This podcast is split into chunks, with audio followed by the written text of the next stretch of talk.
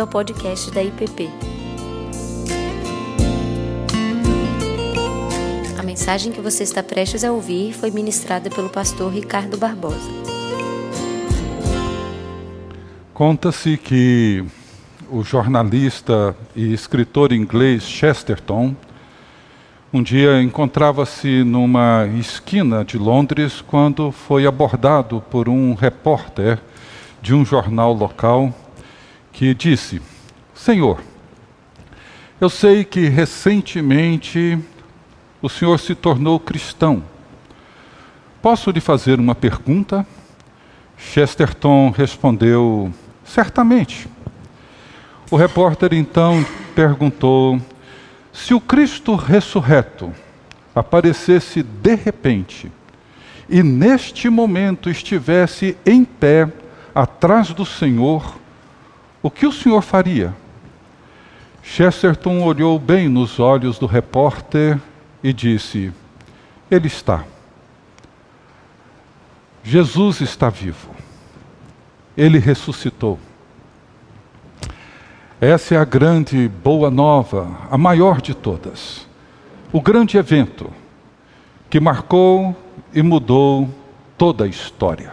Não só de indivíduos, mas toda a história da humanidade. Os evangelhos narram três encontros do Senhor ressurrecto com seus discípulos, e nestes encontros eles nos oferecem uma profunda e ampla compreensão do significado da ressurreição. Um deles é narrado no Evangelho de Lucas, no capítulo 24, o encontro de Jesus com os dois discípulos que, depois daquela semana traumática, difícil, voltavam já tristes e desanimados para sua aldeia de Emaús. Jesus coloca-se ao lado deles no caminho, e enquanto conversam sobre os últimos acontecimentos, Jesus segue expondo as Escrituras, entra na casa deles, e quando parte o pão, seus olhos são abertos e o coração estranhamente aquecido. É isso que acontece, e é isso que eu espero e oro para que aconteça comigo e com você, como eu gostaria de ter meu coração todos os dias aquecido e os olhos abertos para perceber e compreender a realidade que se coloca diante de nós a partir da ressurreição de Jesus. Os outros dois encontros são narrados por João, e ambos também acontecem no domingo. Um bem cedo, ainda de madrugada, e o outro no final do dia. Neste glorioso dia em que nós celebramos a ressurreição do nosso Senhor, eu quero meditar nesses dois encontros narrados por João, o discípulo amado. Evangelho de João, capítulo 20, e eu vou ler os versos 1 a 23. Diz assim a palavra do Senhor. No primeiro dia da semana, Maria Madalena foi ao sepulcro de madrugada, sendo ainda escuro, e viu que a pedra estava revolvida. Então correu e foi ter com Simão Pedro e com outro discípulo a quem Jesus amava e disse-lhes: Tiraram do sepulcro o Senhor e não sabemos onde o puseram. Saiu, pois, Pedro e o outro discípulo e foram ao sepulcro. Ambos corriam juntos, mas o outro discípulo correu mais depressa do que Pedro e chegou primeiro ao sepulcro e, abaixando-se, viu os lençóis de linho, todavia não entrou. Então Simão Pedro, seguindo-o, chegou e entrou no sepulcro. Ele também viu os lençóis e o lenço que estivera sobre a cabeça de Jesus, e que não estava com os lençóis, mas deixado num lugar à parte. Então Entrou também o outro discípulo que chegara primeiro ao sepulcro e viu e creu. Pois ainda não tinham compreendido a Escritura que era necessário ressuscitar ele dentre os mortos. E voltaram os discípulos outra vez para casa. Maria, entretanto, permanecia junto à entrada do túmulo chorando. E enquanto chorava, abaixou-se e olhou para dentro do túmulo e viu dois anjos vestidos de branco, sentados onde o corpo de Jesus fora posto, um à cabeceira e outro aos pés. Então eles lhe perguntaram: Mulher, por que choras? Ela lhes respondeu: Porque levaram o meu Senhor e não sei onde o puseram. Tendo dito isto, voltou-se para trás e viu Jesus em pé, mas não reconheceu que era Jesus. Perguntou-lhe Jesus: Mulher, por que choras? A quem procuras? Ela, supondo ser ele o jardineiro, respondeu: Senhor, se tu o tiraste, Dize-me onde o puseste, e eu o levarei. Disse-lhe Jesus: Maria. Ela, voltando-se, lhe disse em hebraico: Rabone, que quer dizer mestre. Recomendou-lhe Jesus: Não me detenhas, porque ainda não subi para meu Pai. Mas vai, vai, vai ter com os meus irmãos e disse-lhes: Subo para meu Pai e vosso Pai, para meu Deus e vosso Deus. Então saiu Maria Madalena, anunciando aos discípulos: viu o Senhor. E cantava, e contava que ele lhe dissera estas coisas. Ao cair da tarde daquele dia, o primeiro da semana, trancadas as portas da casa onde estavam os discípulos com medo dos judeus, Veio Jesus, pôs-se no meio e disse-lhes: Paz seja convosco. E dizendo isto, lhes mostrou as mãos e o lado. Alegraram-se, portanto, os discípulos ao verem o Senhor. Disse-lhes, pois, Jesus outra vez: Paz seja convosco.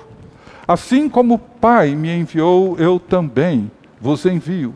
E havendo dito isto, soprou sobre eles e disse-lhes: Recebei o Espírito Santo.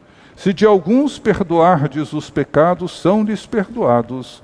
Se lhes retiverdes, são retidos. Deus bendito, te agradecemos pela tua palavra, por esse relato tão rico, tão verdadeiro, que abre os nossos olhos, aquece o nosso coração, quando compreendemos o mistério da ressurreição. Ajuda-nos, ó Deus, a compreendê-lo um pouco mais nesse domingo que celebramos a vitória sobre a morte. Bendito seja o teu nome, abençoa-nos no nome de Jesus. Amém. João, o discípulo amado, aquele que reclinou a cabeça no peito de Jesus e, como disse certa ocasião o Rick Watts, ele foi o discípulo que ouviu o coração do Mestre. Ele nos envolve no seu evangelho num cenário que é muito, muito maior do que um evento histórico. A sua narrativa foi cuidadosamente elaborada para que possamos compreender melhor a profundidade, o alcance da ressurreição de Jesus Cristo. Não há como duvidar de que esse texto, como, todas a, como toda a Escritura, obviamente, mas esse texto em particular, tenha sido inspirado pelo próprio Deus. Ele termina esta impressionante narrativa dizendo que o objetivo de tudo que ele escreveu no seu evangelho, de todos os eventos narrados, de todos os milagres e de tudo aquilo que Jesus ensinou, foi para que nós e para que toda a humanidade pudéssemos reconhecer e crer que Jesus Cristo, ou melhor, que Jesus é o Cristo, o Filho de Deus, e para que crendo tenhamos vida em seu nome. Essa é a finalidade do Evangelho. Ele inicia os dois relatos com a expressão no primeiro dia da semana. Ele poderia ter começado dizendo ao terceiro dia, que foi sempre a expressão usada para narrar a ressurreição de Jesus, inclusive uma expressão usada pelo próprio Jesus Cristo. No Evangelho de Marcos, no capítulo 8, verso 31, diz que Jesus começou a ensinar-lhes que era necessário que o filho do homem sofresse muitas coisas, fosse rejeitado pelos anciãos, pelos principais sacerdotes e pelos escribas, fosse morto e que depois de três dias ressuscitasse. Ele ressuscitou ao terceiro dia. Eu sei que isso às vezes confunde muita gente, porque se Jesus foi crucificado na sexta-feira e ressuscitou no domingo, ele ressuscitou no segundo dia e não no terceiro. Mas isso acontece porque muitas vezes não levamos em conta a forma como os judeus contam as horas. Ou seja, Jesus foi crucificado na sexta-feira, o primeiro dia, e no final da tarde de sexta-feira, ao pôr do sol, quando termina o dia para os judeus, então nós temos ali o primeiro dia, no, no fim da tarde, iniciava-se o Shabá judaico e o segundo dia. No final do sábado, encerrava-se o Shabá judaico e iniciava-se o terceiro dia. Então Jesus ressuscitou no terceiro dia. É por isso que os evangelhos contam dessa forma. Porém, ao invés de João usar a mesma expressão que Jesus e outros usaram para descrever a sua ressurreição, ao terceiro dia, João usa a palavra, e é o único que usa essa expressão, no primeiro dia da semana. E há uma razão, há um motivo para isso. Porque com a ressurreição de Jesus, uma nova criação se iniciava. Era o primeiro dia de um novo mundo de Deus. Foi por isso que os discípulos mudaram a ordem do calendário, dos dias da semana. Ao invés do último dia da semana, da primeira criação ser o dia sagrado, eles passaram a identificar o primeiro dia da semana como dia sagrado. Para eles, o primeiro dia da semana é o dia do Senhor. O dia em que os cristãos, em todo lugar, celebram a nova criação, o novo mundo de Deus. Um mundo que não terá mais fim. Essa percepção de João, ela é reforçada pela figura do jardineiro. Uma expressão que também não aparece no Novo Testamento, apenas aqui, no capítulo 20 do Evangelho de João. Essa figura que aparece no encontro de Jesus ressurrecto com Maria Madalena. Ela não reconhece a presença de Jesus e o confunde com o jardineiro. Por que João usa essa palavra? Porque, na verdade, ele está procurando nos envolver numa história muito maior. Na narração da primeira criação, em Gênesis 1 e 2, nós temos ali um jardim, o jardim do Éden, onde o Senhor andava por ele na viração do dia. O jardineiro que criou o jardim, o primeiro jardim, agora passeia num segundo jardim. Chesterton, que eu mencionei no início dessa meditação, no seu livro O Homem Eterno, ele descreve assim este episódio. No terceiro dia, os amigos de Cristo vieram para o local ao romper da manhã e encontraram o túmulo vazio e a pedra removida. De várias formas eles perceberam a nova maravilha, mas até mesmo eles mal se deram conta de que o mundo havia morrido naquela noite. O que eles estavam contemplando era o primeiro dia de uma nova criação, com um novo céu e uma nova terra. E sob as aparências do jardineiro, Deus novamente caminhava pelo jardim, no frio, não da noite, e sim da madrugada. Maria Madalena foi uma mulher muito abençoada. Ela foi a primeira a ver a pedra removida, a primeira a conversar com o Senhor ressurreto, a primeira a pregar o evangelho do reino de Deus, a primeira a ver a realidade da nova criação, a primeira a compreender que o choro pode se transformar em alegria. E nessa narrativa, João procura nos mostrar o significado da ressurreição para nós hoje. Eu quero destacar aqui três, e no outro episódio, já do fim do dia, mais dois. Primeiro, a nova criação, como a primeira, nasce de um milagre, de um milagre divino. Na primeira criação, Deus, do nada, cria todas as coisas pela palavra do seu poder.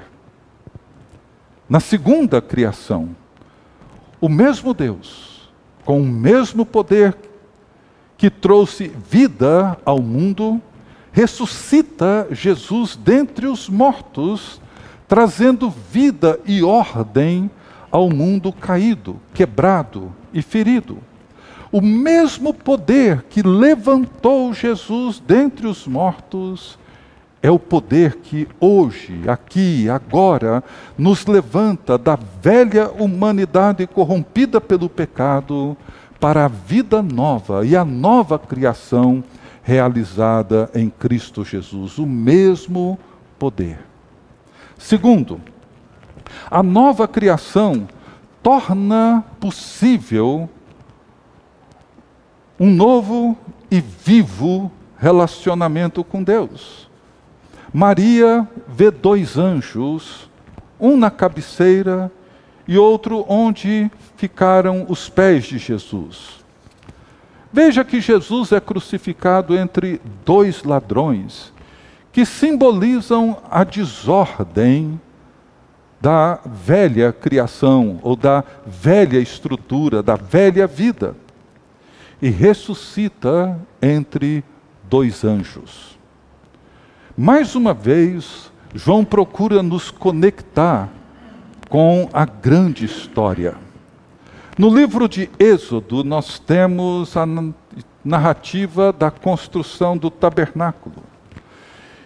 E no tabernáculo havia o lugar sagrado, o Santo dos Santos, onde a arca da aliança ficava na mesa do propiciatório.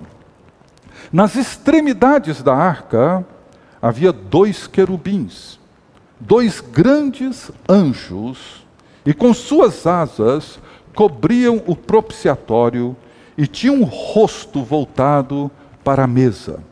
E Deus então diz em Êxodo, capítulo 25, verso 22, diz assim: Ali virei a ti e de cima do propiciatório, do meio dos dois querubins que estão sobre a arca do testemunho, falarei contigo acerca de tudo que eu te ordenar para os filhos de Israel.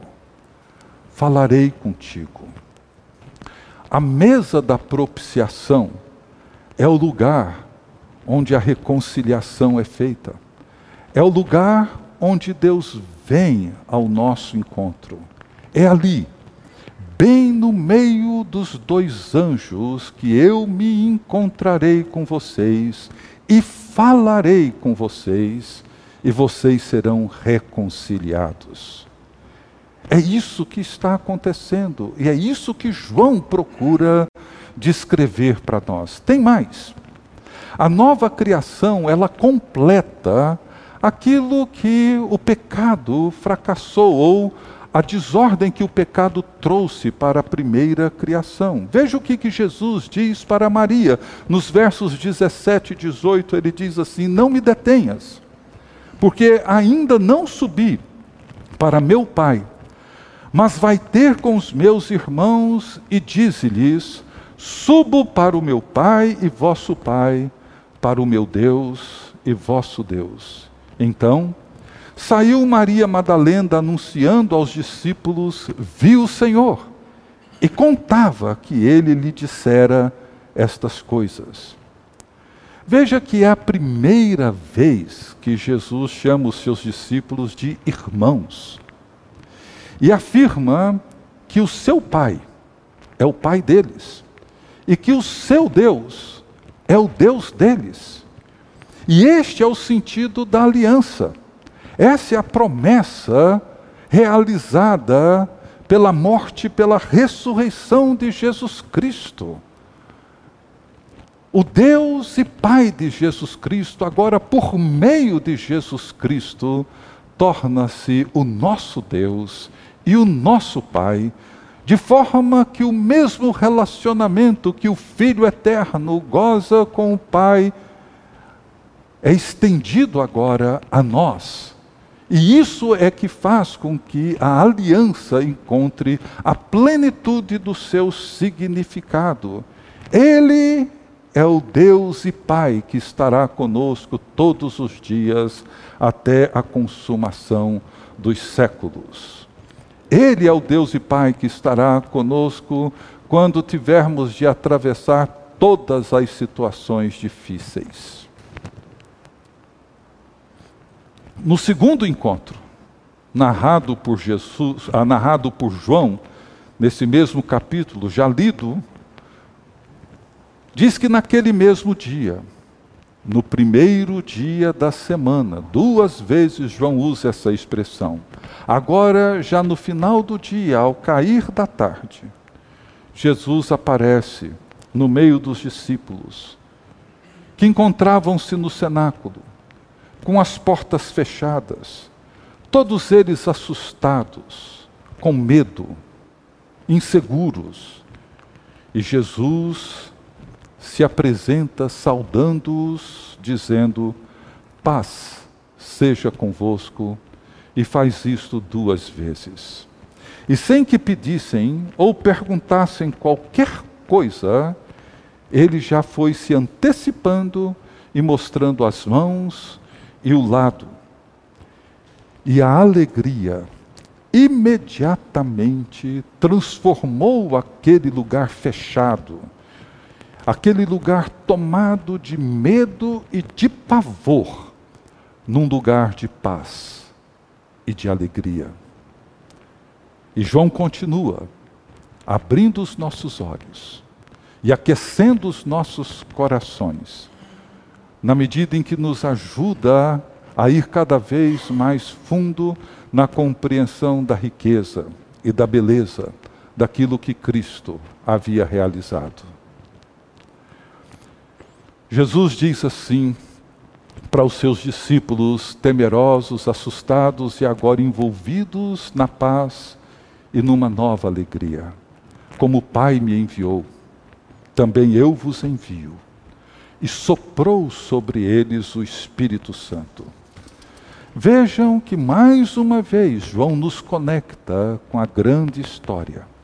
O mesmo Deus que soprou o fôlego da vida na primeira criação, e Gênesis 2,7 diz assim: Formou o Senhor Deus ao homem do pó da terra, e lhe soprou nas narinas o fôlego da vida, e o homem passou a ser alma vivente.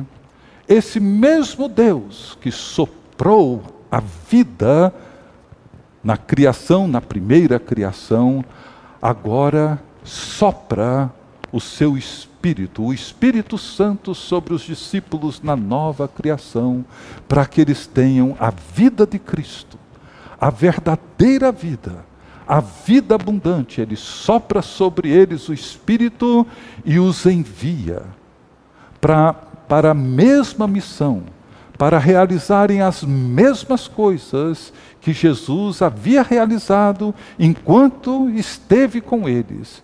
E agora, antes da sua ascensão, ele então os envia pelo poder do Espírito Santo para que eles concedam ao ser humano, à humanidade, a mesma vida que existe em Cristo Jesus. E segundo, o Senhor ressurrecto concede aos discípulos a autoridade. Ele não os envia apenas, mas concede a eles a autoridade para realizarem aquilo que Cristo veio realizar e realizou na cruz, através da sua morte e da sua ressurreição, para realizarem essa gloriosa tarefa da reconciliação. E Jesus diz então aos seus discípulos: se de alguns perdoardes os pecados, são desperdoados. Se lhos retiverdes, são retidos. Essa autoridade, ela demonstra o caráter representativo dos discípulos, que agora enviados pelo Senhor ressurrecto, como ele mesmo foi enviado pelo Pai, recebem do próprio Senhor a autoridade para serem seus representantes no mundo e na história, realizando o mesmo que Cristo realizou.